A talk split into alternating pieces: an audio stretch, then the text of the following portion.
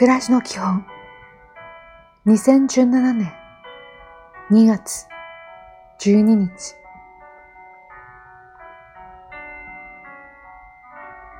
おはよう。今日は慌てない、急がない、焦らないを心がけましょう。と言っても、のんびりでは困ります。周りをよく見て、ちょうど良い働きを心がけましょう。今日も丁寧に。こんにちは。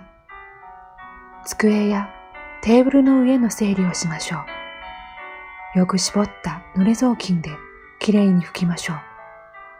机やテーブルがきれいだと仕事や家事もはかどるでしょう。いい一日を。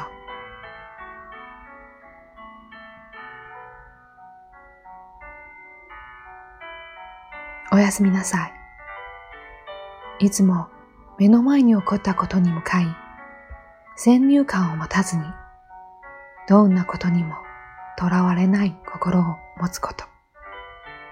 これが一つの自由です。今日もお疲れ様でした。